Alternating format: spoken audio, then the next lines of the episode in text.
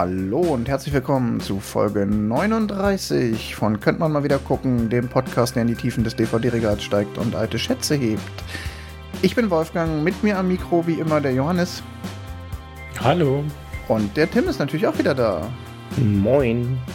Und irgendjemand hätte behauptet, dass diese Folge vor Weihnachten erscheint, aber das stimmt nicht. Ähm, durch Verzögerungen im Betriebsablauf erscheint diese Folge nun bei euch auf eurem Podcatcher zwischen Weihnachten und Neujahr. Wir hoffen, ihr hattet ein schönes Fest, die Bäuche sind rund und es geht euch gut. Und wir starten auch gleich, denn ich habe mir einen Film ausgesucht. Zum ein Weihnachtsgeschenk. Ja, ich darf den letzten Film dieser Staffel ähm, benennen. Und zwar äh, sind wir immer noch beim großen Überthema äh, Money makes the film go round, Budgets. Und nachdem wir zwei eher Low-Budget-Filme hatten, sprechen wir heute über Waterworld mit Kevin Costner aus dem Jahr 1995. Ich hoffe, ich sage, ich hm. bin da nicht schief gewickelt. Bei den Jahreszahlen bin ich da ja immer so ein bisschen schräg. Ja. Ähm, du könntest ja immer behaupten, das ist der deutsche Staat, wenn es daneben war, also in die eine Richtung. Ja, ja, ja, ja. Natürlich. Nee, der ist von 1995 ganz offiziell Regie Kevin Reynolds und Kevin Costner. Die Kevins. Ein dystopischer Science-Fiction-Film. Den kanntet ihr beide, oder? Schon vorher. Selbstverständlich. Ich kannte den. ja. Na gut, wir haben ihn ja jetzt eh frisch gesehen und quasi ähm, in Erinnerung der Idee, wenn man, wir, quasi wie wenn man gerade aus dem Kino kommt. Schauen wir mal rein. Ähm, ich habe vorhin gesagt, das war ein erforschender Vorschlag, dass ich Waterworld vorgeschlagen habe, ähm, weil ich mich selber interessiert hat, wie werde ich den jetzt eigentlich finden. Ich habe den bestimmt auch schon 15 Jahre oder so nicht mehr gesehen und ich hatte den in guter Erinnerung. Ich bin mit dem Film aber natürlich auch im zarten jugendlichen Alter von wahrscheinlich 13 oder 14 das erste Mal in Berührung gekommen. Das darf man ja nicht vergessen. Jetzt bin ich ein bisschen älter, aber ich finde nach wie vor, es hat sich gelohnt und irgendwie, ich mag den Film immer noch ganz gerne. Wie ging es denn euch beim jetzigen nochmal gucken? Ohne zu viel Fazit vorwegzunehmen. Tolle Effekte hat der Film. das war Diplomatie. Johannes, wie war so dein erster ganz, ganz äh, kurzer Eindruck? Ich hatte ihn schlechter in Erinnerung, als ich ihn jetzt fand. Also, ähm, Du hattest ihn schlechter ja, weiß ich Nicht. Ich hatte ihn schlechter in Erinnerung. Und mir sind jetzt noch so ein paar Sachen aufgefallen, die ja, weiß ich nicht, den Film jetzt nicht äh, sonderlich äh, viel besser macht, aber wo ich mir dachte, hey, das ist mm, nicht so doof wie gedacht. Ich hatte die große Befürchtung, dass ich ihn viel besser in Erinnerung hatte, als er ist. Mhm. Würde jetzt sagen, nee. Ähm, es bleibt bei meinem Fazit. Das werde ich jetzt auch nicht vorwegnehmen, aber ähm, ich werde mal sagen, warum, was ich an dem Film gut finde. Ähm, ganz kurz für alle, die den Film jetzt noch nicht gesehen haben. Die Ausgangssituation ist ja super einfach. Es geht irgendwie um eine, um die Erde in einer nicht näher definierten fernen Zukunft. Die Polkappen sind geschmolzen und die ganze Welt ist überflutet. Die ganze Welt? Nein. Ein kleines gallisches Dorf namens Dryland erhebt sich äh, widerständig über die Fluten. Also, es, es ist eigentlich ist es Mad Max auf dem Wasser. Es ist ja. eine postapokalyptische Welt. Das Design ist sehr Mad Maxisch, also durchaus auch mit den, mit, oh, ja, hält sich auch durchaus im Stil mit Genre-typisch. Ja.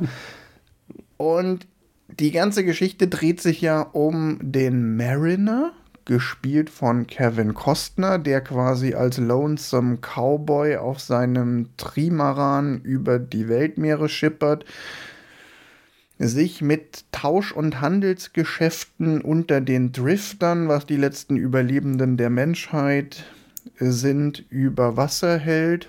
Und dann wird er in so eine Geschichte reingezogen, dass es ein kleines Mädchen gibt. Dieses kleine Mädchen hat die Karte zu nach Dryland, was der große Mythos in dieser Welt ist.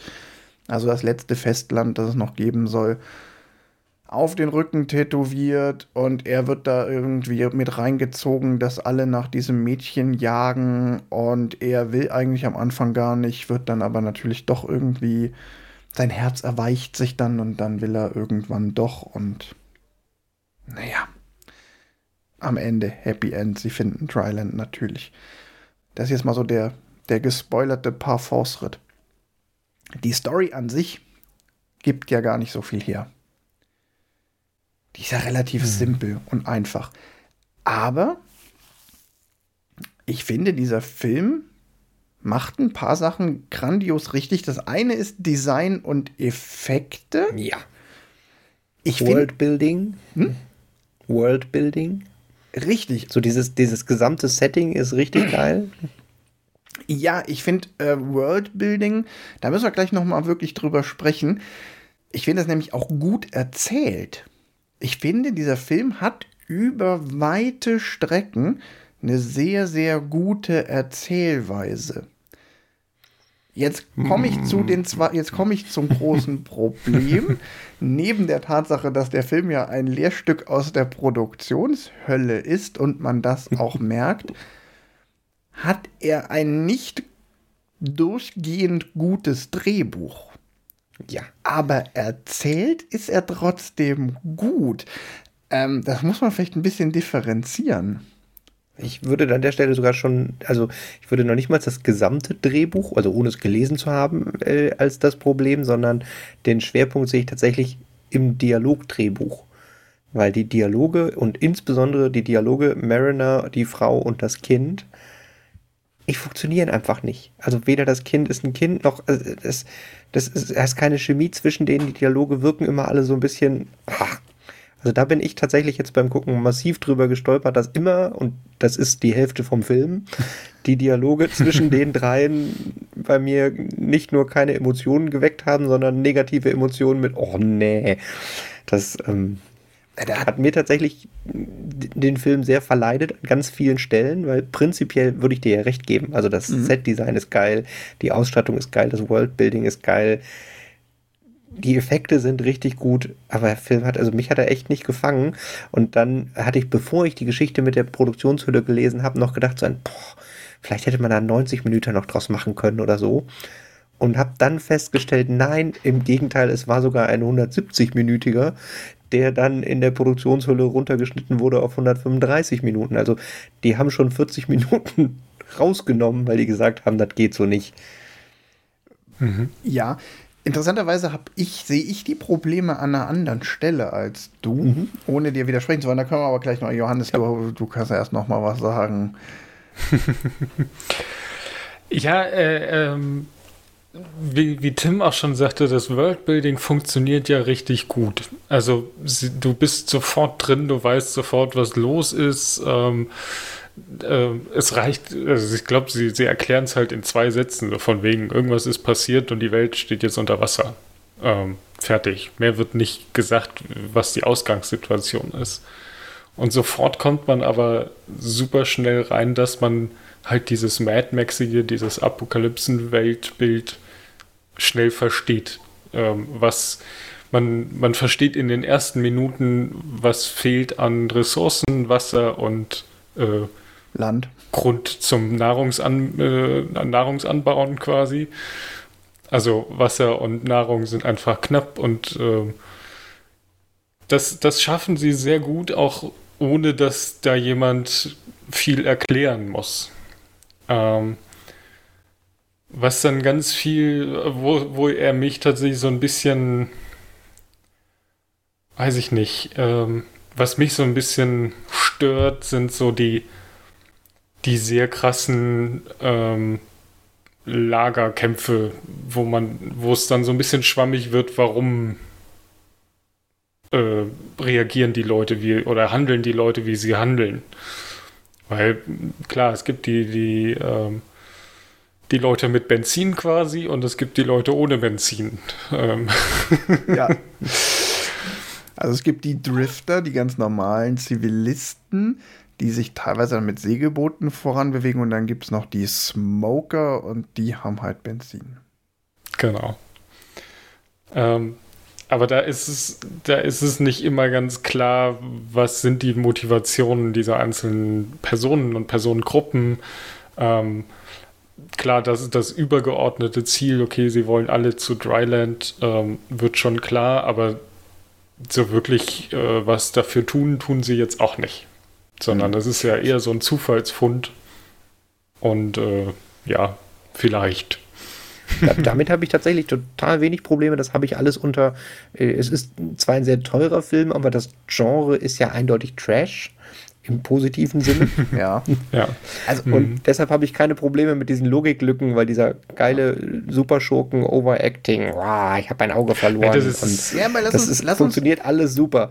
Also. Nee, nee, tatsächlich hatte ich, sehe ich, die größte Schwäche des Films oder des Drehbuchs tatsächlich in den Bösewichten. Da bin ich mehr bei Johannes.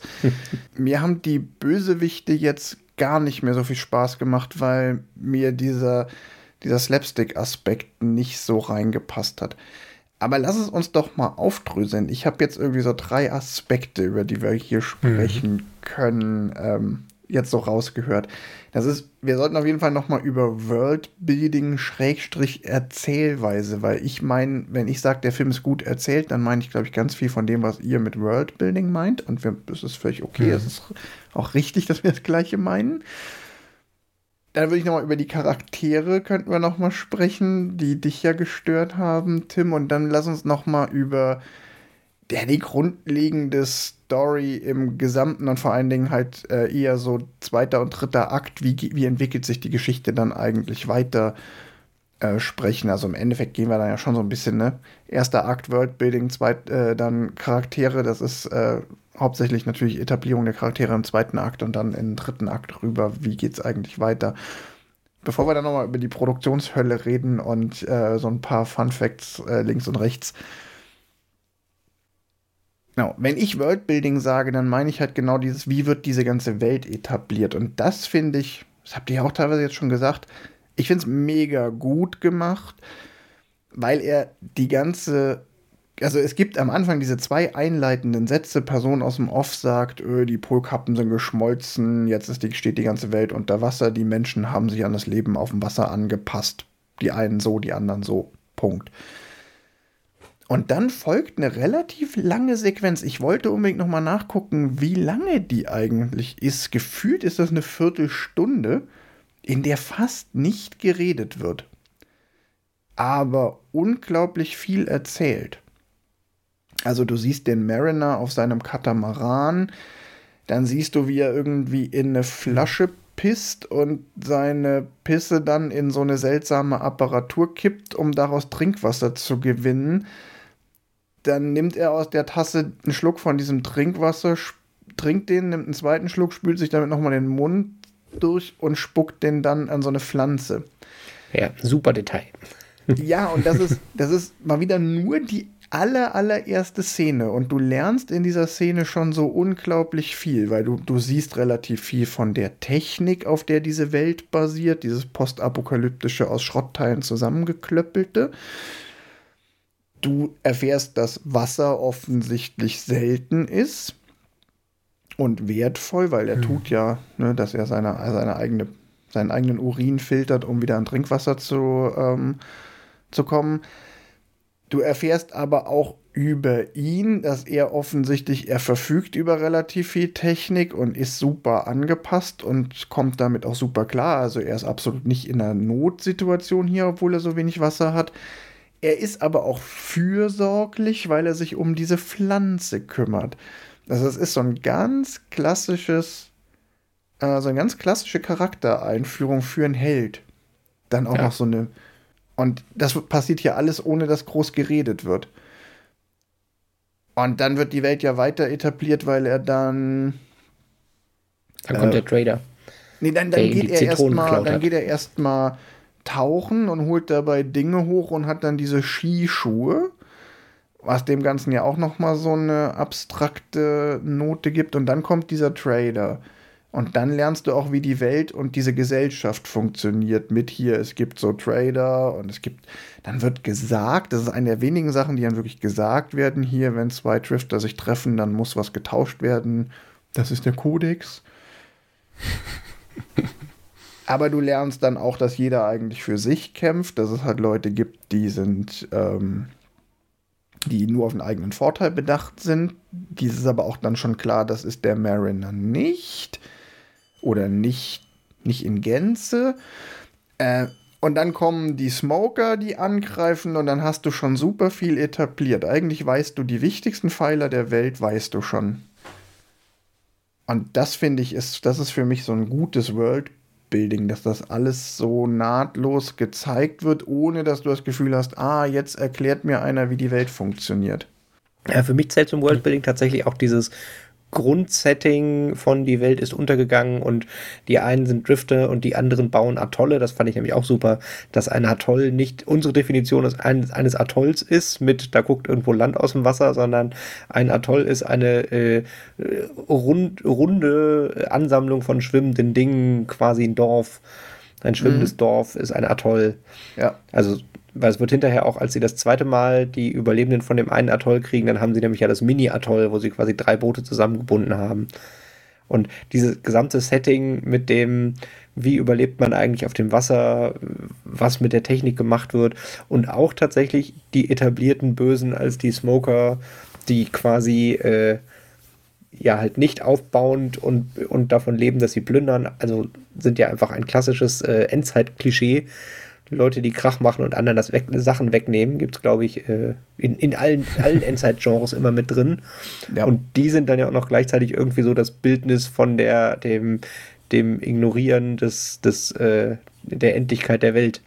Also in, in so, so, so wie es nur geht mit, okay, unsere Zivilisation basiert halt darauf, dass wir einen Öltanker haben und der Mann da unten sagt dir ein, ja, wir haben übrigens nur noch äh, sechs Fuß Öl in dem Öltanker. Äh, ist total super. Und nicht ein, was machen wir jetzt damit, sondern okay, Brot und Spiele werden abgeschafft, aber äh, wir können nicht anfangen zu sparen. Ja, ja, ja. Das hm. ist natürlich so der absolute Gegenentwurf. Ja. Und also dieses Gesamt, Gesamtsetting fällt für mich unter das Wordbuilding. Ja, ja. Wobei das, was du beschrieben hast, ist tatsächlich eine richtig super Einführung. Und da habe ich auch noch gedacht, ah ja, der Film ist richtig super. Und Wie gesagt, ich habe es gerade eben schon gesagt, der Moment, wo die Frau und das Kind mit auf dem Schiff sind, wo sie aus dem Atoll geflohen sind, ab da wurde der Film mir ein bisschen schwerer. Ja, also ich natürlich gehört alles, was irgendwie zu dieser Welt beiträgt zum Worldbuilding, aber mein Beispiel, was ich jetzt so detailliert ja. beschrieben habe, ist einfach nur noch mal zu zeigen, okay, ich kann halt Worldbuilding gut betreiben oder ich kann es halt auch relativ plump machen. Und ich finde, die Eröffnungs-, das ist aber die, die erste halbe Stunde von Waterworld sind halt ein, ein Musterbeispiel für Show, Don't Tell. Ja. Weil ganz, mhm. ganz viel gezeigt wird und relativ wenig erklärt.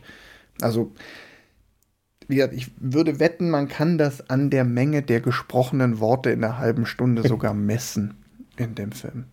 Und ja. trotzdem ist er nicht langweilig. Er ist von Minute 1, hat er eine starke Immersion. Also von daher, die, die ganze Exposition ist meiner Meinung nach extrem gelungen. Da ist der bei mir noch, da ist der Film so richtig weit oben. Und ja, dann fängt es irgendwann an zu bröckeln. Ja, also für mich ist auch die erste halbe Stunde, glaube ich, so die, die, also sie bauen sich da so eine sehr schöne Welt auf, die dann halt durch filmische Fehler, glaube ich, so ein bisschen zerstört wird. Mm, für mich ist das so ein bisschen vergleichbar wie, äh, wie bei In Time. Ähm, den hatten wir ja im Adventskalender kurz vorgestellt. Ja. Da war auch sehr viel interessantes Worldbuilding und dann die, die Hauptstory war halt so meh. Und hier ist es halt ähnlich. Sie haben eine richtig interessante Welt aufgebaut, aber dann die wir müssen Land finden und wir haben halt hier irgendwie, wir, wir wurden quasi zusammen äh, auf, ein, auf ein Schiff gefercht und wir müssen jetzt irgendwie miteinander auskommen, fällt dann halt so ein bisschen flach zu dem, was sie eigentlich, also was die Welt bieten könnte. Mir fällt natürlich jetzt keine bessere Waterworld-Story ein, die man in diese Welt setzen könnte. Ach, da, aber es, da gäbe es Tausende wahrscheinlich. ich, genau, ich da gäbe es Tausende, aber äh, man kann halt nicht sagen, okay, hätten sie, weiß ich nicht, das Kind zehn Jahre älter gemacht, dann wäre die Story total gut oder so. Also nee, es gibt ja nicht das eine Ding, wo man sagt, nee, das hat die Story kaputt gemacht, sondern es sind halt ganz viele Sachen, die nicht wirklich zusammenpassen, die es dann. Ich, äh, ich, ich glaube auch, machen. dass man aus der, der, äh, das Mädchen, äh, die, die beiden Mädchen und der Mariner, der grummelige Mann, der nicht, eigentlich sie nicht an Bord haben will, das, das ist handlungsmäßig überhaupt kein Problem. Da hätte man definitiv nee, mehr draus machen nicht. können. Also, das ist wirklich einfach nur, oder für mich war es wirklich ein, das ist so ein, in dem Moment, äh, ja, seine Motivation nicht nachvollziehbar. Diese Pseudo-Spannungen zwischen denen, die irgendwie, also jetzt als Beispiel mit dem das Kind bemalt das Schiff. Mhm. Ist eigentlich ein super Thema. Also auch mit dem, das ist mein Schiff, ich mag es, wie es ist und, äh, und du hast hier meine Schätze. Und es wird aber nur in, er nimmt dem Kind die Stifte weg und schimpft einmal und sagt einmal wörtlich, das ist mein Schiff, ich will das so. Und na, ich glaube, einmal wird es dann tatsächlich nochmal erzählerisch ganz gut aufgegriffen, als sie weg ist und er irgendwo noch so eine Malerei von ihr auf dem Schiff. Und, aber irgendwie war es so dieses, dass ich gedacht habe, so, also aus dem, dem, der Art des Konflikts und wie mit diesem Konflikt umgegangen wurde, war es irgendwie so ein, ja, sehr, sehr leisure geschrieben und nicht mitreißend und nicht fühlbar. Mhm. Also es ist ja im Endeffekt so, wir haben ja quasi als ersten Plotpoint diesen Kampf ums Atoll. Ne? Also der Mariner kommt mhm. auf dieses Atoll, will da irgendwie Handel betreiben, trifft da auf die Frau und das Mädchen und dann wird dieses Atoll von den Smokern angegriffen und am Ende fliehen sie alle drei zusammen auf dem Trimaran vom Mariner, weil ähm, die Helen, also die Figur von Jane Triplehorn, die erwachsene Frau, ihn ja so ein bisschen zwingt, sie mitzunehmen. Ja, sie rettet ihn, sie macht einen Deal. Genau, genau. Wichtiger Unterschied. Er hat einen Deal, er muss sich dran halten. Ja, okay, ja. das war für mich jetzt, sie zwingt ihn, weil er sich, ja, aber das, da ist wieder, es ist eigentlich auch ein ganz nettes Element. Sie zwingt ihn nicht irgendwie mit Gewalt, sondern indem sie an seine eigenen Werte, nämlich diesen Drifter-Kodex, auch ein bisschen appelliert. Sie haben einen Deal und er ist halt doch ein rechtschaffender Typ auch wenn er krummelig und hm. Lonesome Cowboy ist. Ja, und dann geht's halt los. Dann, dann ist ja eigentlich die Story gesetzt und es ist klar, jetzt müssen der Mariner und die zwei Damen irgendwie miteinander klarkommen und irgendwie ist auch klar, alle jagen dieses Mädchen und der Mariner muss sie entscheiden, ob oder ob nicht. Und dann kommt dieses Charakterspiel. Da wäre dann wichtig, das irgendwie aufzulösen. Und da bin ich insofern bei dir, dass ich sage so, ja, das ist jetzt nicht die Sternstunde des Films. Meiner Meinung nach liegt es daran, dass ich finde die zwei Schauspielerinnen nicht gut. Kevin Costner ist jetzt auch nicht der, der weltbeste Schauspieler, auch wenn er vielleicht einer der weltbestbezahltesten war zu dem Zeitpunkt. Also das ist vielleicht so ein bisschen das Problem. Ja. Ich glaube, wenn man da andere Schauspielende eingesetzt hätte für die drei Rollen, dann wäre vielleicht schon viel besser geworden. Oder die Dialoge besser schreiben. Aber kannst du das an einem Beispiel festmachen? Also ich weiß, was du meinst mit die Dialoge passen nicht, aber versuch's mal greifbarer also zu machen. Also so, so, das erste, aber das ist ein, ein typisches Hollywood-Problem. Das Kind spricht wie eine Erwachsene.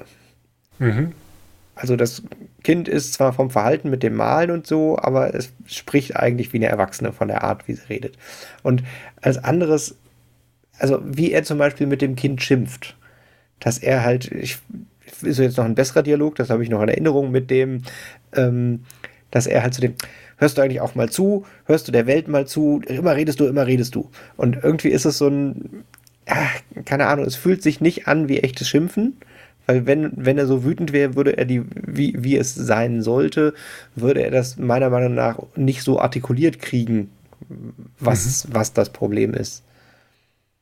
Da reagiert und, das Kind auch nicht gut und nicht kindgerecht. Genau. Also ich finde eigentlich den Aspekt, ja. dass sie teilweise so ein bisschen neunmal klug ist und mhm. so ein paar coole äh, One-Liner raushaut und ihn damit auch. Ja, das ist One-Liner ist okay. Das auch, dass sie ihn manchmal so ein bisschen verbal ähm, äh, Schachmatt setzt, weil sie einfach irgendwie so einen trotzigen Satz äh, raushaut. Das ist eigentlich ganz cool, aber sie macht halt, sie macht das halt immer. Damit nervt sie auch so ein bisschen. Und sie macht es auch einfach zu oft, dass es unrealistisch und verfehlt dadurch auch irgendwann die Wirkung. Und im Gegenzug, wenn sie dann mega beschimpft wird, dann ist sie überhaupt nicht eingeschüchtert. Dieses, ja. gerade die Szene, die du gerade beschreibst, Tim, da hätte sie halt auch eingeschüchtert sein müssen, anfangen zu weinen ja. oder so. Ja. Also ich meine, sie irgendwie, sie ist irgendwann mal eingeschüchtert, als er quasi dann wirklich körperlich wird und droht, droht beziehungsweise sie tatsächlich dann sogar über Bord wirft. Ja. Ich, ich habe noch einen, äh, der, der ist nicht unbedingt, aber der, von dieser Chemie, die für mich nicht stimmt und wo für mich sehr viele Dialoge sind. Ähm, wo sie ihn später im Film dann, dann fragt, damals, als ich mich dir angeboten habe, wolltest du mich nicht. Warum? Und dann seine Antwort sowas ist wie, weil du gar nicht wirklich wolltest oder irgendwie sowas. Und das ist so ein, ach Gott, also in doppelter Hinsicht. Also sowohl ein unglaublich schlechter Dialog als auch von dem, der Funktion und der Pseudoromantik, die dann da in diese Szene gebastelt wird dadurch, weil das ist ja so eine, na gut, jetzt wo wir sterben, können wir ja noch einmal ja. Situationen und jetzt, wo ich dir gesagt habe, dass ich dich nicht will, weil du mich nicht wolltest, dann willst du mich plötzlich. Das ist natürlich ja, ja, auch so. Wie gesagt, also ist jetzt nicht nur der Dialog, aber der Dialog war halt auch richtig schlecht. Sie ist auch, sie ist auch eine aus heutiger Sicht extrem schlecht geschriebene Figur. Da muss ich aber wirklich, da muss ich wirklich, will ich ganz ausdrücklich den, ähm, den Verweis dran packen so, hey, also für 1995 ist die Rolle jetzt nicht außergewöhnlich schlecht, nur man ist heute halt Gott sei Dank deutlich ja. bessere Frauenrollen gewöhnt, weil sie ist halt einfach die Damsel in Distress. Also sie ist die Damsel in Distress in Kombination mit dem äh, und wenn ich mal was mache, wird es schlimmer. Also die, die Dinge, die, ja. die sie tut, die cool sind. Also ich meine, da mit einer Harpune auf einem bewegten Schiff, auf einem fliegenden Flugzeug den, den Gunner erschießen, ist eine coole Action und die hat dann negative Folgen. Richtig, da also dient sie auch ist nur doppelt als schlimm. Projektionsfläche den, den Mariner ja. dann nochmal, ne, dann muss er das dann doch wieder irgendwie rausreißen ja, und so. Und sie trägt halt dazu bei, dass sie halt irgendwann im tiefen Tal, wie es ja schön so in der Drehbuch- oder Story-Theorie heißt, ankommen und am Ende alles ähm, verloren scheint. Da hätte man, das müsste man heute wirklich, also nee, man müsste es nicht, das klingt so, als müsste man es nur aus irgendwelchen politisch korrekten Gründen, das meine ich gar nicht, das würde man heute Gott sei Dank einfach zugunsten einer deutlich besseren Geschichte deutlich anders schreiben. Und wahrscheinlich würden dabei die Dialoge auch besser, weil dann hätte man halt so ein, lustigerweise noch älter, aber so ein, so ein Screwball, ähm, wie heißt denn hier diese 50er Jahre, wo die ständig Alkohol yes. trinken? Screwball-Komödien. Ja. Ich, ich habe ich hab einen bestimmten vor Augen, wo ich gerade nicht weiß. Egal. Also es gab in den 50ern mal als Genre der Detektiv und die Frau, wo die Frau äh, die coolen Sachen mit hin und her, wo die sich die Bälle hin und her gespielt haben. Ja, also ja. zum Beispiel, Beispiel, was ich jetzt kenne, was mir einfällt, ist ähm, What's Up Dog. Ist was Dog ja. mit, Mar äh, mit äh, Barbara Streisand. Ja. Das ist naja, egal. Auf jeden Fall ist es, äh, wie, hätte das an derselben Stelle mit so einem, sie hauen sich gegenseitig die coolen Dinger um die Ohren, hätte das super funktioniert, dieselbe Situation mit derselben Handlung. Aber so hm. war es halt irgendwie ja, und dass sie halt irgendwann, sie kriegt halt auch keinen einzigen wirklichen Moment, wo, ähm, wo mit ihrer Figur mal was Relevantes passiert. Also es ist so ein bisschen, sie hat ja auch keine Charakterentwicklung. Also was sich so ein bisschen entwickelt, ist das Verhältnis zwischen dem Mariner und der Enola, also dem Mädchen. Auch, aber auch eigentlich nur auf Seiten vom Mariner, weil er ähm, halt so, sich so ein bisschen ins Herz schließt und dadurch dann ähm, sie doch auf einen gemeinsamen Pfad sich begeben. Aber sie trägt dazu halt gar nichts bei. Und das ist wirklich sehr verschwendet. Aber das ist auch so ein, so ein Ding, wo ich sage, das kam so ein bisschen aus dem Nichts raus. Das hat sich halt nicht angebahnt, sodass man sagt, okay, es gab irgendwie eine Szene, wo das Kind was gemacht hat, äh, wo er dann doch gedacht hat, na, äh, vielleicht muss ich nicht ganz so krumpig sein oder sonst was, sondern es war halt so, er schmeißt sie ins Wasser, lernt damit raus, äh, lernt dann, dass sie nicht schwimmen kann und zwei Szenen später gefühlt bringt er ihr Schwimmen bei aus Gründen, die man so nicht genau weiß. Also ja, war, reich, war das der Grund, so von wegen jeder soll schwimmen können und deswegen genau. muss ich das jetzt tun, aber das war, es ist, für mich kam das halt nicht, waren die Beweggründe, warum er plötzlich ihr ähm, positiv gegenüber eingestellt ist, kamen bei mir nicht an. Mhm. Und da, da sind wir wieder bei Dialog und bei Drehbuch, wo man sagt, so, okay, das, das hätte man halt irgendwie ein bisschen aufteilen können, dass es halt irgendwie einzelne Szenen gibt, wo man sagt, okay, da, da bahnt sich was an und dann kann man darauf aufbauen. Aber es war halt immer so ein bisschen, bisschen plötzlich, dass irgendwas passiert. Äh, tatsächlich habe ich diese, diese, äh, ich schwimme jetzt mit dem, bringe dem Mädchen Schwimmen bei Szene so wahrgenommen, als, als eine von den Szenen, die zeigt, dass er sich da langsam für erwärmt dass er quasi den wie schwimmen gehen, nicht schwimmen können, geht nicht, alles klar, bringe ich ihr bei und darüber feststellt, Adi ist vielleicht doch manchmal ganz nett, obwohl sie dauernd redet und singt und dann ja, das ist ja, es ist ja so ein bisschen zweistufig. Also er, ähm, es gibt neben der Szene, wo er die Enola ins Wasser wirft, weil sie ihn nervt und er dann einsieht, so, das ist nicht die, die Lösung des Problems und sein Gewissen spricht doch dagegen, also rettet er sie wieder. Gibt es dann ja auch noch die Szene, wo er den Deal mit dem anderen Drifter machen will und die mhm. Helen an ihn verkaufen will ähm, und er das dann ja auch nicht über sich bringt. Und da, ähm, das bringt er nicht übers Herz, weil er in dem Moment über diese Zeichnungen von der Enola erkennt, dass an der Dryland Story vielleicht doch was dran sein könnte. Ähm, das ist an mir komplett vorbeigegangen. Und dieses, ja doch, er sieht noch mal so eine Zeichnung von ihr. Ja, aber dieses das komplette, das ist später. Ist das, das, das ist, ist noch, viel später. Das ist noch das ist später. Aber tatsächlich, den, die, in der Szene habe ich tatsächlich äh, nochmal zurückgespult, weil ich in der ersten Wahrnehmung äh, gedacht hatte, er verkauft das Kind an ihn und noch gedacht so, Alter, die können doch nicht in den 90ern in einem Film ab 12 so ein. ja, ja. Weil, weil der andere Drifter auch noch sagt, ja, ich bin, hab gern die Überhand, wenn du verstehst, was ich meine. Ja, klar, du kannst die Kleine haben. Und das war so so, Alter, Moment, das ist. ich glaube, das soll, aber ich glaube, das war Absicht, ähm, ja, dass du das als Zuschauer erst dachtest. Ja. Also es ist einfach, ja, das, das ist nicht so, das könnte alles ein bisschen besser sein. Ich finde es jetzt nicht katastrophal schlecht. Nein, ähm, wenn, wenn das die einzigen Probleme des Films wären, wäre es äh, so, ja, äh, hat mir trotzdem also, ne, was heißt trotzdem? Der Film macht ja Spaß. Also, ich greife mal ein bisschen vor. Yeah. Ich fand das jetzt alles, das ist jetzt halt Jammern auf einem Niveau, wo man sagt, okay, der Film ist immer noch guckbar, aber er hat halt seine Probleme. Aber es ist ja jetzt nicht so, dass wir sagen, boah, Alter, was hast du dir denn da ausgesucht? Mhm. Ich glaube, dazu ist jetzt auch das meiste gesagt. Also, das ist einfach so dieser, dieser ganze, ähm, dieser ganze Anfang, erste Hälfte, zweiter Akt, also das ist ja zweites Filmviertel. Mhm.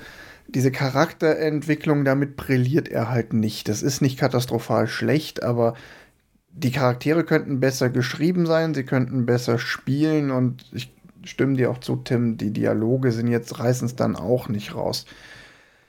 Ich, an der Stelle äh, driften wir mal so langsam ja, Richtung ja, ja. Produktionshölle, weil ich habe äh, im Vorfeld, es gibt hier bei, ähm, wie heißt das, Schnittberichte oder irgendwas, mhm. gibt auch dieses wo, wo verschiedene Fassungen von Filmen verglichen werden, gibt es eine Webseite.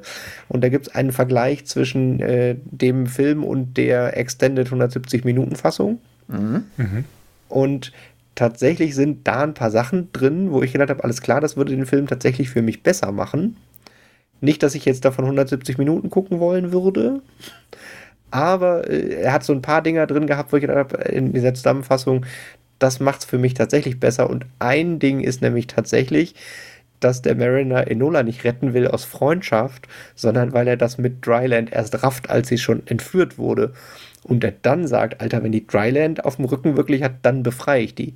Mhm. Das heißt, mhm. diese persönliche Bindung zwischen Enola und ihm ist in der ursprünglichen Fassung tatsächlich primär von Enola und er ist halt nur so halb, also nicht ja. so, dass er sein Leben dafür riskieren würde. Und das finde ich tatsächlich passt sehr viel besser zu dem, dem, den Dialogen untereinander und der Entwicklung für wir drei auf einem Floß. Also ich habe auch gelesen, also es gibt ja noch diese 170 Minuten Fassung im Vergleich zu 130 Minuten 35, Fassung. Ja. Und interessanterweise sind sich, glaube ich, doch viele einig, dass die 170 Minuten Fassung die bessere ist, weil sie einiges mehr bringt.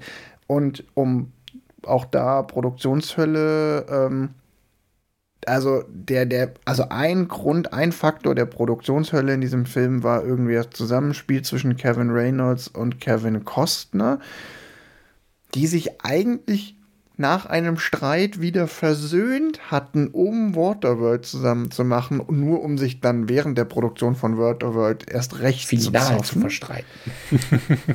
und ein Streitpunkt war wohl, dass Kevin Reynolds eher so ein straighten, wir machen hier so ein Endzeit-Action-Science-Fiction-Ding Film machen wollte und Kevin Costner wollte unbedingt vor allen Dingen auch seinem eigenen Charakter mehr Tiefe geben.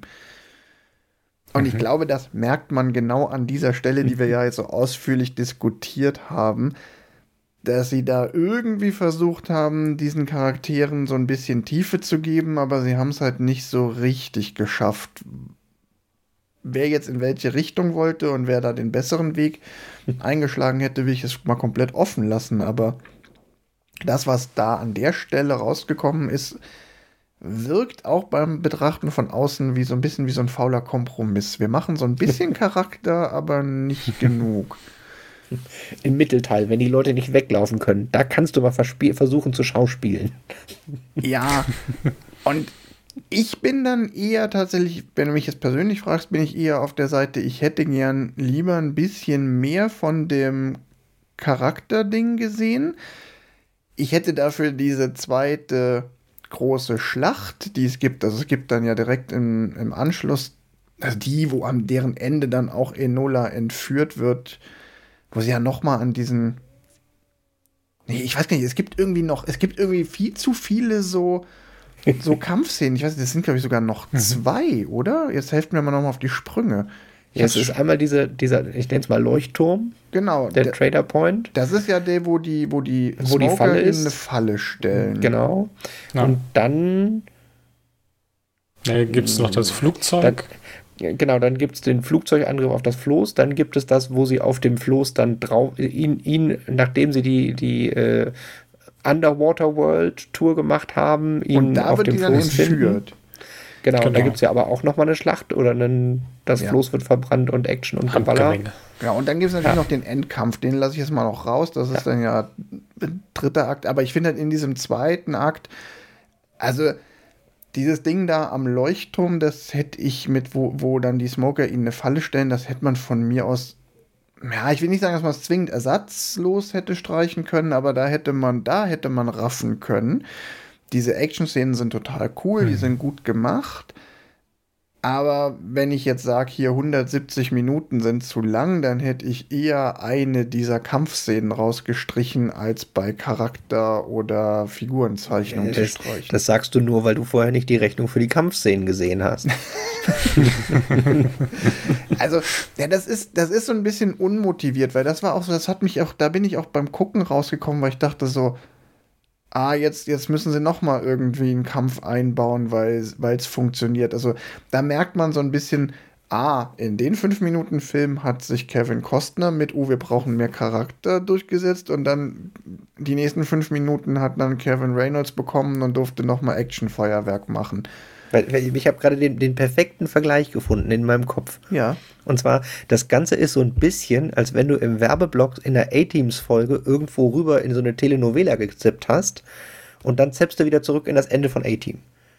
Hast du die Action am Anfang, wir brauchen da die Hilfe, dann hast du, war Werbung, dann hast du weggezappt und guckst da irgendwie, okay, äh, zwei Mann auf einem Floß, hm. und in dem Moment, wie du wieder zurückzeppst, ist gerade der Moment, wo das A-Team das Powerfloß zusammengeschweißt hat und den, den Träger sprengt. Ja. Ja, und da sind wir dann halt auch noch bei einem Problem, was ich habe, wo wir noch ein Stück zurückkommen können zum, zum Thema Charaktere. In diesem, man merkt dann halt auch, okay, Kevin Costner hat irgendwie so ein bisschen versucht, so seinen eigenen Charakter im Zusammenspiel mit der Enola irgendwie ein bisschen Tiefe zu geben. Aber die Bösewichte, die haben sie komplett vergessen. Also Dennis Hopper, der ja eigentlich auch als Bösewicht echt, eine echt gute Besetzung ist. Das der hat den Charakter, glaube ich, übrigens zweimal gespielt. Ich weiß nicht, habt ihr, äh, ähm, ich glaube, es ist Space Truckers. Da müsste, das müsste das sein.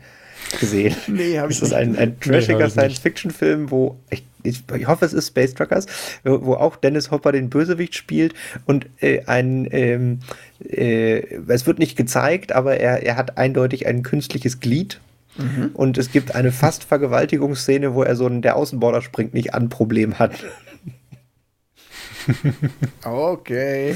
Das ist von dem Verhalten und dem Spiel der gleiche Charakter äh, in Waterworld in Space. Ich gucke jetzt mhm. mal unauffällig nebenbei, ob das der, ob es Space Truckers war. Also wie ich, also ich fand halt, dass die Bösewichte halt auch gar keinen Charakter haben. So ja, muss auch nicht immer. Manchmal reicht es auch so ein bisschen abziehbildmäßig. Ja, ja, ich mache mal den absolut berechtigten Vergleich zu Mad Max Fury Road. Ne? Ich sage ja auch immer, Mad Max Fury Road, wenn man sich den mal genau betrachtet, ist der auch saudumm, weil er keine Story hat. Und, ähm, und, und, genau das macht ihn so gut. Ja, das der ist Der wusste ja genau, was er sein wollte. Der hat halt nicht zwischendurch gezeppt. Genau, also von daher, entweder hätte man aus Waterworld halt so ein Mad Max Fury Road machen müssen mit einer mit einem coolen Design und nur auf die Action konzentriert und einer einfachen Story oder man hätte halt noch ein bisschen Charakter rein, mehr Charakter reinbringen müssen. Und sie konnten sich halt irgendwie nicht entscheiden und was bei rumgekommen ist, ist weder Fisch noch Fleisch. Ja, und Kevin Costner hat dann quasi dasselbe danach, man ihm wieder Geld gegeben hat, noch hat er quasi den Action-Teil gestrichen und den Endzeit und das ist ein Charakterding mehr im Vordergrund gehabt. Wobei ich nach wie vor sagen muss, äh, dabei bleibe ich, es ist ja nicht komplett beschissen. Ich finde es trotzdem okay. Ähm, und ja, das, was mich am meisten stört, sind eigentlich die Bösewichte. Diese Geschichte mit dem Mariner und Enola, die hat mich beim Gucken jetzt, ich muss es absolut anerkennen, wenn du es erzählst jetzt, aber es hat mich beim Gucken nicht so gestört. Die flachen und mir vor allen Dingen auch zu slapstickischen Bösewichte, die haben mich mehr gestört. Also auch die Tatsache, dass die dann immer wieder irgendwie uh, lustige Unfälle haben in den Kampfszenen. Ähm, weil das, ja. hat, das hat auch, finde ich, nicht zur düsteren, zu, zum düsteren und ernsten Worldbuilding gepasst. Da bricht der so und das hat mich dann immer wieder so rausgerissen. Mhm. Die Welt, in der der Film spielt, ist keine Welt, wo einer äh, lustig mit dem Jetski äh, an einem zu tief hängenden Ast hängen bleibt. ja. Ne, dafür sind sie dann halt auch zu ähm, gefürchtet. Dafür, dass sie sich so Lappalien äh, leisten, ähm, wie halt irgendwie, ich hänge irgendwo fest oder ich, äh, ja.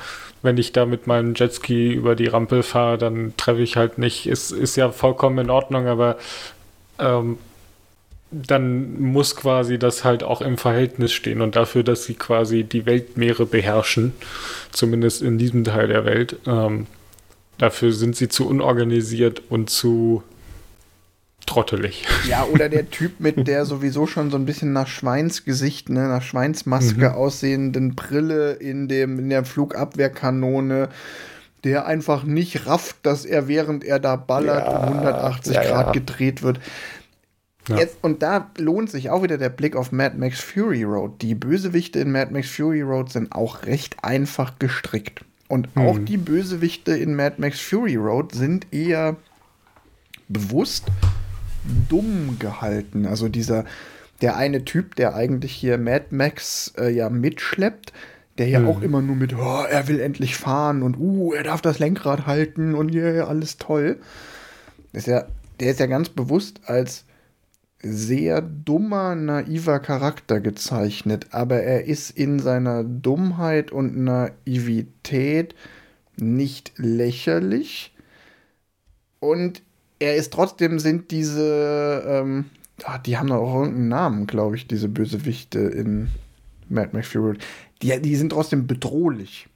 Und das hm. sind sie hier in äh, Waterworld zumindest jetzt auch retrospektiv nicht. Das mag aber auch wirklich jetzt ein retrospektives Problem sein.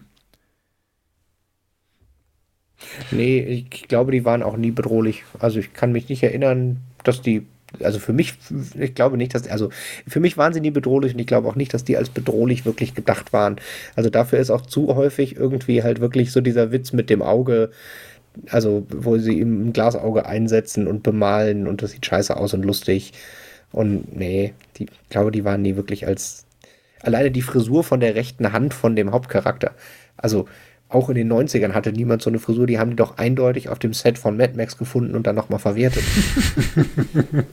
ja. Sagen wir mal zu dem Thema äh, hier, wie verläuft denn eigentlich die Geschichte, so das ganze Ende und sie finden dann am Ende Dryland kommen. Ähm, hm. Damit bin ich eigentlich wieder ganz zufrieden. Also das ist ja. so, wenn so die Auflösung der ganzen Geschichte, die die finale Schlacht um diesen Öltanker, ähm, ja, die ist an manchen Stellen vielleicht auch wieder ein klein bisschen drüber. Da hätte man an der einen oder anderen Stelle auch nochmal einen Schnitt setzen können. Also der letzte finale Bungee-Jump mit äh, von Kevin Costner, den habe ich auch wieder nicht gebraucht, weil das auch wieder so eine Szene ist, wo die Bösen einfach so doof wegkommen, weil sie einfach ineinander fahren und explodieren. Und sie auch denkt, so. Leute, seid ihr wirklich so dumm?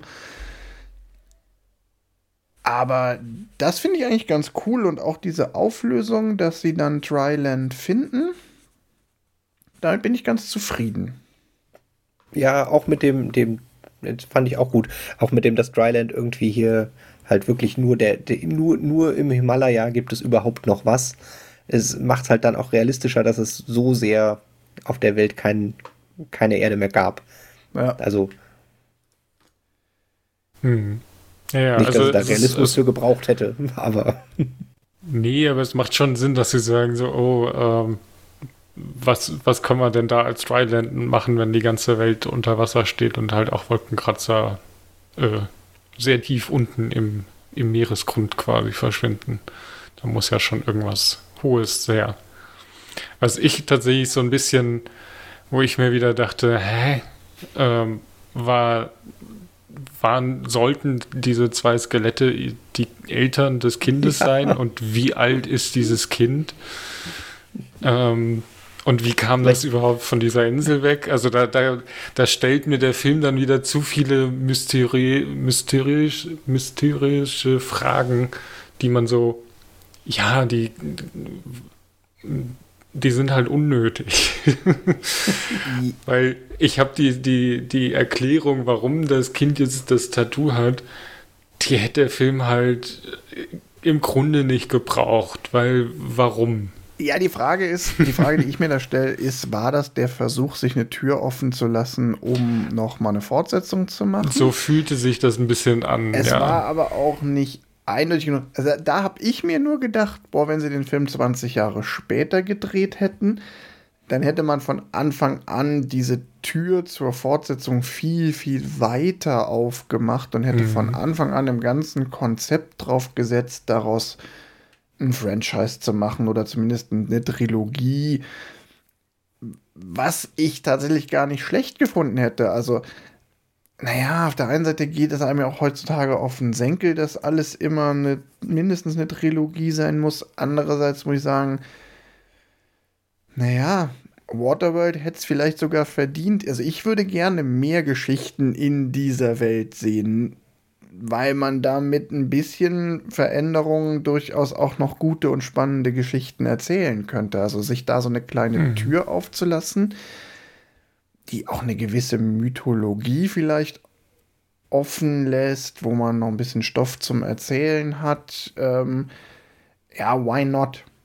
Und es war jetzt im Rahmen der 90er Jahre Cliffhanger durchaus okay. Ich glaube, da ist man heute aber auch wir sind heute viel stärker auf dieses, darauf geprägt, dass es nach einem Film immer definitiv noch weitergeht. Ja. ja, ich glaube tatsächlich, heutzutage wäre es wirklich eine Serie geworden. Also, weil man könnte ja auch hier so der Mariner und das erste Atoll, der Mariner und der Leuchtturm, der Mariner und das Wasserflugzeug. Okay, das er hat auf jeden Fall Potenzial, daraus so eine Serie zu machen. Wahrscheinlich war das Problem, daraus eine Serie zu machen ähm, in den 90ern, dass man halt auf dem offenen Wasser keine Serie produzieren kann für das Geld, was man zur Verfügung hat. Ja, damals gab es Film kann man da ja auch nicht für produzieren, für das Geld, was man zur Verfügung hat. Also ganz gute Überleitung. Der Schinken hat 175 Millionen Dollar gekostet und war damit der teuerste Film aller Zeiten. Und es war relativ lange. Ich weiß gerade gar nicht mehr, wer ihn dann abgelöst hat, aber ähm, ja, irgendwie geplant war der mal wohl, ich habe so, hab so ein YouTube-Ding darüber gelesen, äh, gesehen. Gelesen. Gelesen. Ja, gelesen klingt immer viel intellektueller als gesehen. Nicht, ähm, wenn man davor YouTube sagt. Genau. also ich habe so ein Video über die Produktionsbedingungen gesehen. Die allererste Idee ist irgendwie schon aus Mitte der, also irgendwie kurz nach Mad Max 2 entstanden. Wirklich so als, oh, wir machen jetzt Mad Max 2 auf dem Wasser. Und damals mhm. war die Überlegung so, oh, wenn wir das im Wasser drehen, dann kostet das aber mindestens 5 Millionen. naja, aber sie haben es dann auch aufgeblasen. Also die Ursprungsidee war wesentlich einfacher, aber ich glaube, irgendwie geplant war es dann irgendwie mal mit 65 Millionen. Dann wurden es irgendwann über 100 und am Ende sind sie bei 175 oder so rausgekommen.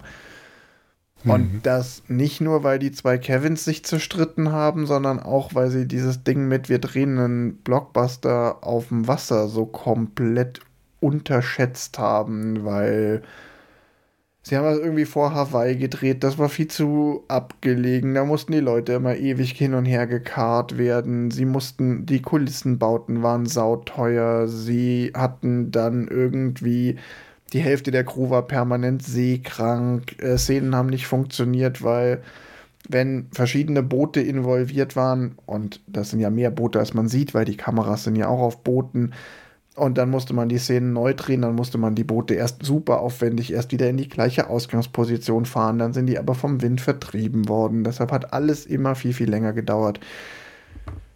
Am Ende kam ein Hurricane und hat das ah toll, was sie für 5 Millionen mit Pappmaché in den Ozean gezimmert haben, abgerissen, dann mussten sie alles neu bauen und, und, und. Also irgendwie Hölle, Hölle, Hölle.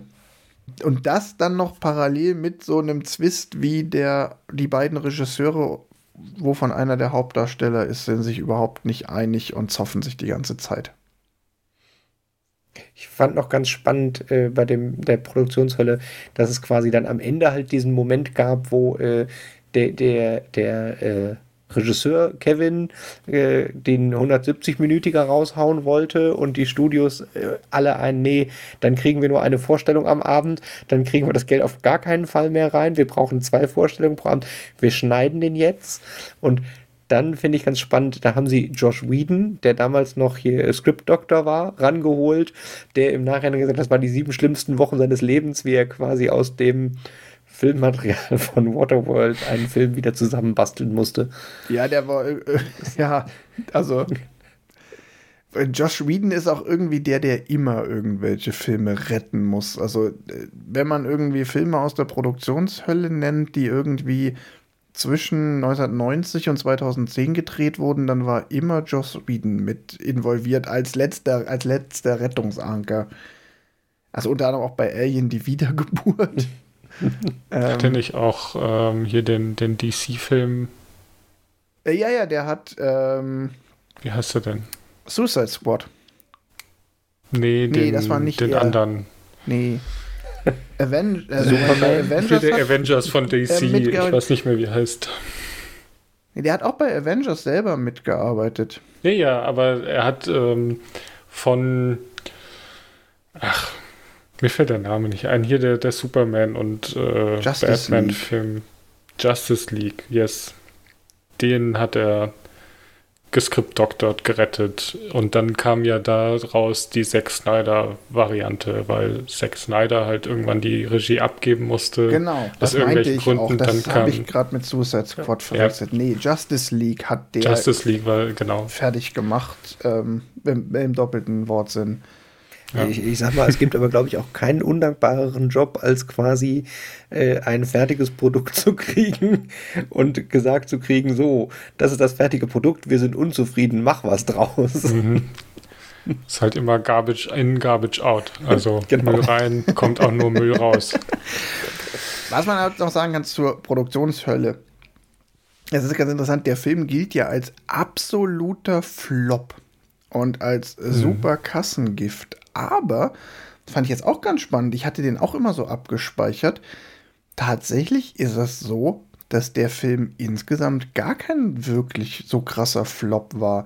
Das Ding war wohl, die hatten über diese Produktionshölle so viel negative Presse in den USA vor allen Dingen.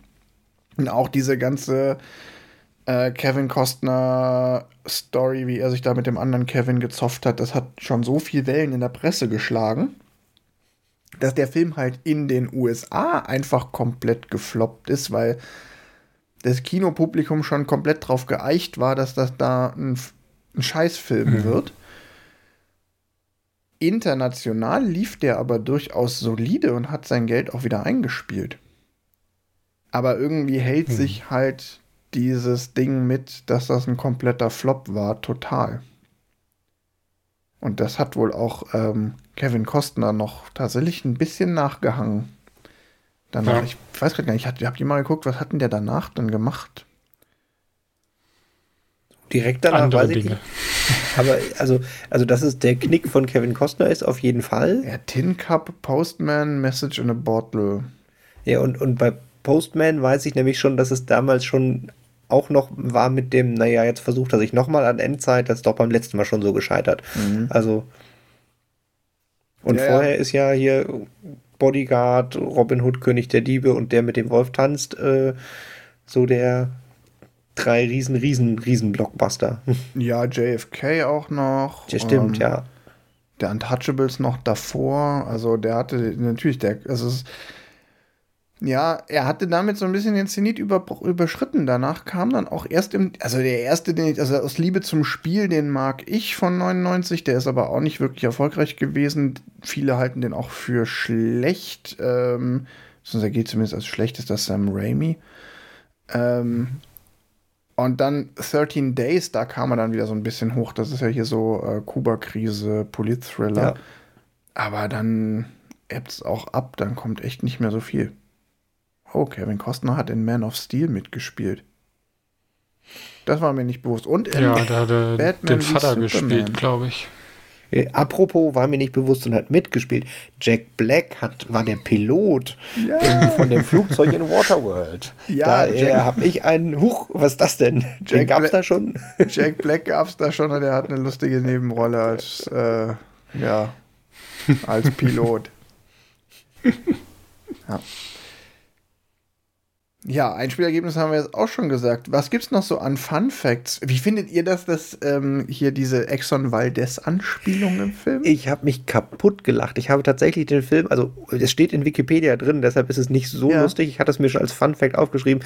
Ich habe nämlich tatsächlich in dem Moment, wo er diesem Kapitän zuprostet und da unten drunter der komplette Name lesbar ist, habe ich Pause gedrückt und kurz auf mein Handy geguckt und mhm. habe alleine laut lachen müssen, weil den, den Gag in den 90ern, der ist richtig super. Also für unsere Hörer, die Exxon Valdez ist ein, ein, die, die größte Ölkatastrophe Ende der 80er gewesen, wo ein betrunkener Kapitän einen, äh, einen Öltanker auf Grund gesetzt hat. Vor Alaska.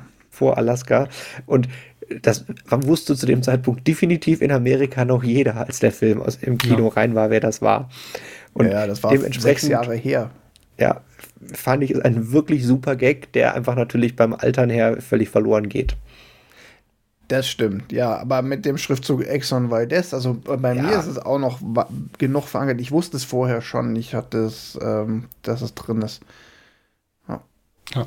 Konntest du das, äh, konntest du den Gag äh, verstehen, Johannes? Hast du den? Ja, ja, den hatte ich tatsächlich auch noch auf dem Schirm, dass der Gag drin ist, dass wenn das Schiff untergeht, dass da Exxon Valdez draufsteht. Was ich jetzt tatsächlich wieder, ähm, wir, wir wieder mehr in Erinnerung kam oder durchs, äh, durchs Sehen auf jeden Fall aufgefallen ist, ist diese Vergötterung des Kapitäns, so von wegen der heilige Simon oder der, ja. ich weiß nicht mehr, wie er heißt, ist Joe, auch egal. Joe, Joe Hazelwood. Joe, genau, der heilige Joe ähm, wird uns schon irgendwie zu Trident führen und so. Also das, äh, dieses Finde ich, auch, find ich auch den, der ist der einzige Gag, der ich finde, der gut passt und der dem Ganzen ja. auch was gibt, weil er dem halt nochmal so eine Note gibt. Dem ja, ich habe da noch, noch anderthalb davon. Also A, okay. die, die Black Death Zigaretten und der Black Death Alkohol, den sie an Bord trinken, ist ein echtes Produkt und war auch vorher schon ein echtes Produkt.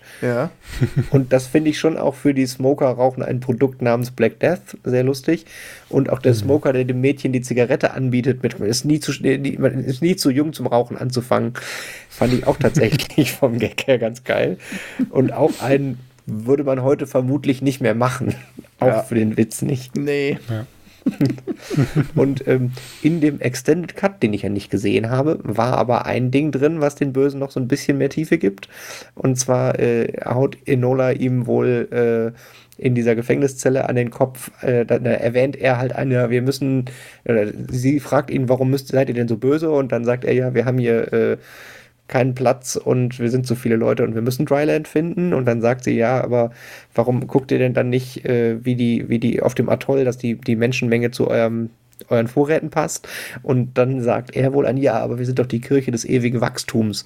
Und da haben sie quasi diese religiöse Komponente und die Kirche des e ewigen Wachstums im Club of Rome, das Ende des Wachstumsthema. Ja. Ist auch politisch ja. damals schon aktuell und äh, nur aktueller geworden und gibt dem Ganzen noch mehr den, den leicht satirischen Touch. Weil da ja auch Potenzial drin gewesen wäre, diese Gesellschaft der Drifter auch noch ein bisschen kontroverser zu machen mit diesem, oh, wir recyceln einfach die Leute, wenn wir zu viele Leute haben. Also die sind ja, ja. auch nicht ganz so äh, Friede, Freude, Eierkuchen, äh, wie man vielleicht meinen kann, aber das geht halt auch sehr stark unter.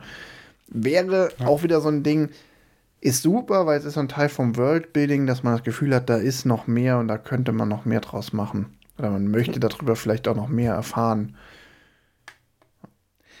So, ähm, du hattest noch einen Fun Fact zur Tätowierung, hast du gesagt. Ja, ja, mein Studium muss sich ja mal gelohnt haben. ähm, das kleine Mädchen hat eine Tätowierung. Für alle, die. Steht da Friede, Freude, Eierkuchen. Also das kleine Mädchen, die Karte, die nach Tryland führt, ist eine Tätowierung, die das kleine Mädchen Enola auf dem Rücken hat. Und diese Tätowierung besteht maßgeblich aus sowas wie chinesischen Zeichen, derer ich nun mal in einem gewissen Umfang mächtig bin. Also dachte ich mir, schaust du mal, ob, du, ob das Sinn macht, was da drauf steht. Und dann habe ich mir das mal genauer angeguckt. Es ist nicht ganz so einfach, weil man sieht diese Tätowierung im Film nie so richtig gut und scharf und dann sehen diese Zeichen auch ein klein bisschen aus, als hätte die der Praktikant abgemalt. Weshalb ich mir dann auch noch mal ein bisschen Hilfe aus dem Internet geholt habe. Ähm, also ich konnte es erstmal nicht komplett übersetzen und dann habe ich mir ein bisschen Hilfe aus dem Internet geholt und habe dann festgestellt, ah, ich kann das nicht übersetzen, weil ähm, teilweise einfach nur, weil ich es nicht richtig erkannt habe, weil das, was mir vorlag, nicht gut genug äh, abgebildet war. Und dann ist es so, dass die teilweise äh, Zeichen, chinesische Zeichen bestehen oft aus mehreren Bestandteilen und die haben hier Zeichen, die aus zwei Bestandteilen stehen, auseinandergenommen, sodass es aussieht, als wären es zwei Zeichen. Und wenn man die dann einzeln versucht äh, nachzuschlagen, dann ergeben sie halt keinen Sinn und da kommt da auch nichts bei rum. Ähm, also, es ist trotzdem nicht total sinn, also gar nicht sinnlos, was da steht, sondern das ergibt wirklich Sinn. Ähm, wenn man diese Zeichen wieder richtig so zusammensetzt, wie sie gehören, und wenn man ignoriert, dass das der Praktikant abgemalt hat, dann da, stehen da tatsächlich Koordinaten.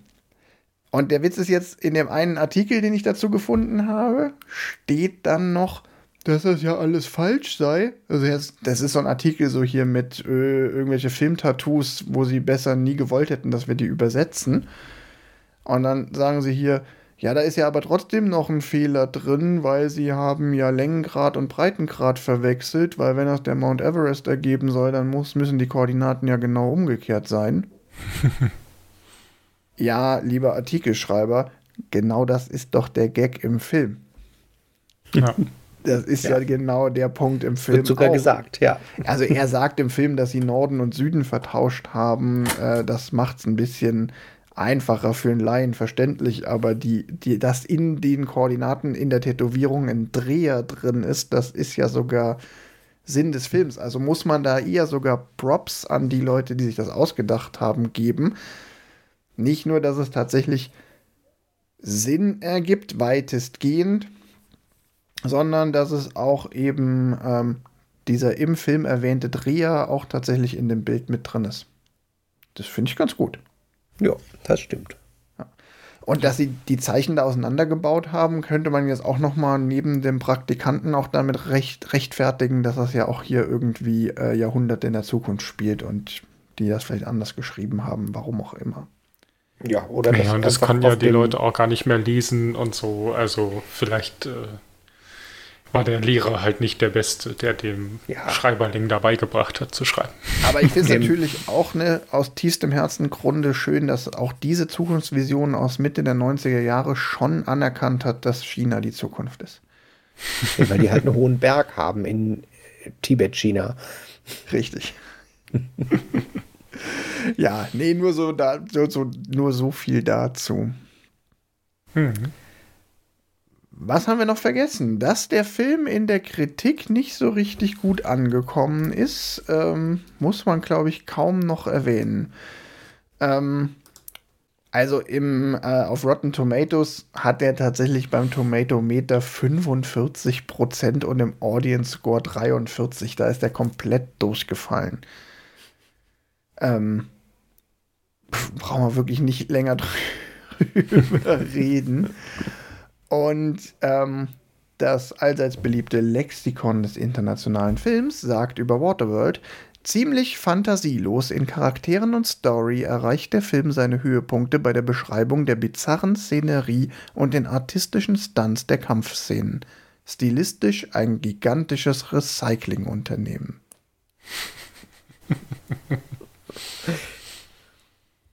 Das ist nicht schlecht. Also die erste Hälfte würde ich so unterschreiben, also bis zu dem artistischen Stunts der Kampfszenen.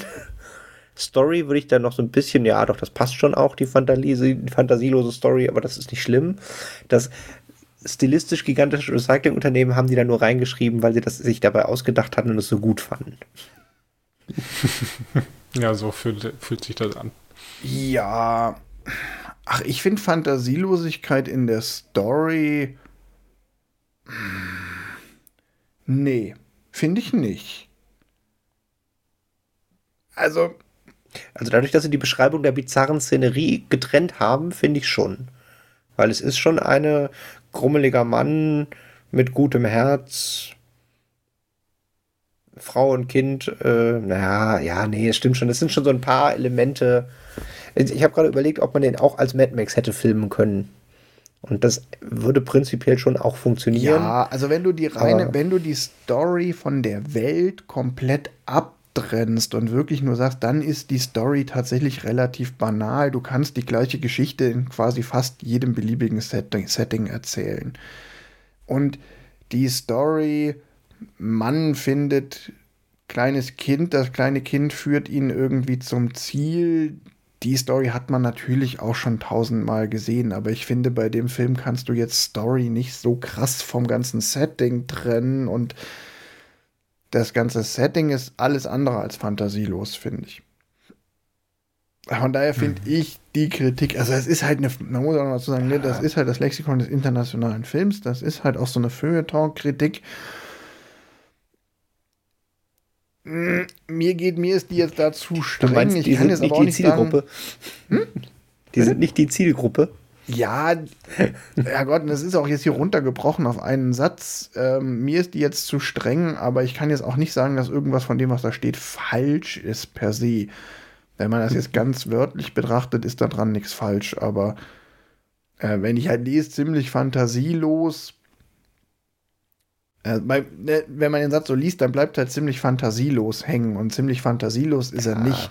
Wenn da jetzt stünde, ähm, einfache, fast banale Geschichte, die aber in einer bizarren Szenerie spielt und mit artistischen Kampfszenen au ähm, aufwarten kann. Ja, hast das gleiche gesagt, es klingt aber schon ganz anders. Ja, ja, das stimmt. Ja. Das ist der Punkt, den ich da jetzt kritisiere, ne? Der. Aber es liegt auch hier an dieser Verkürzung. Ja. Fazit zwischen, dazwischen, kleines Ding, ich habe zwischendurch gegoogelt. Es war Space Truckers, aber der Bösewicht war nicht Dennis Hopper. Dennis Hopper spielt in Space Trucker den Guten. Nur damit wir nicht so viel Hörerfeedback dazu kriegen. Aber der Bösewicht in Space Trucker ist quasi derselbe Bösewicht, den Dennis Hopper bei Waterworld gespielt hat. Mm. Intermezzo ah. Ende. Also fast Terminator 2 mäßig. Fazit, Johannes, magst du anfangen?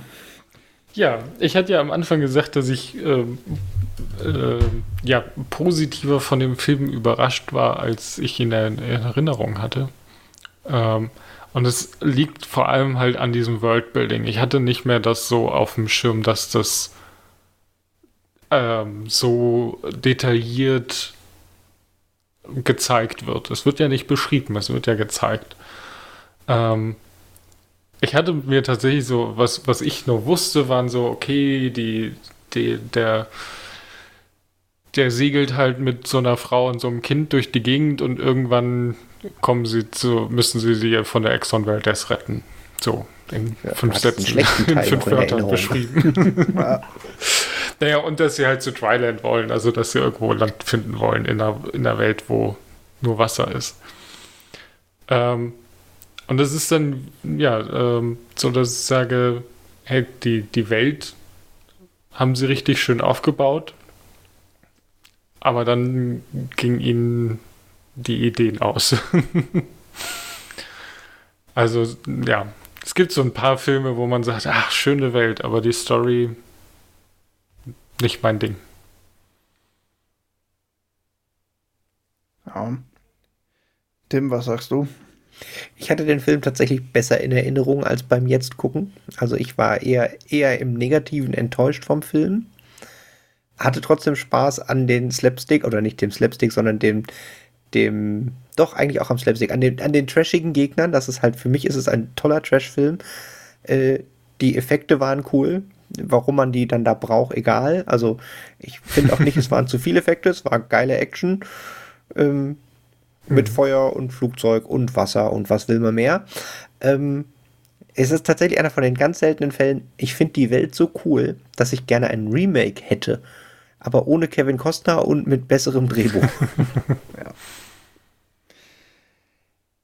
ja. das trifft schon ziemlich gut. Also, ähm, ich glaube, es ist ein.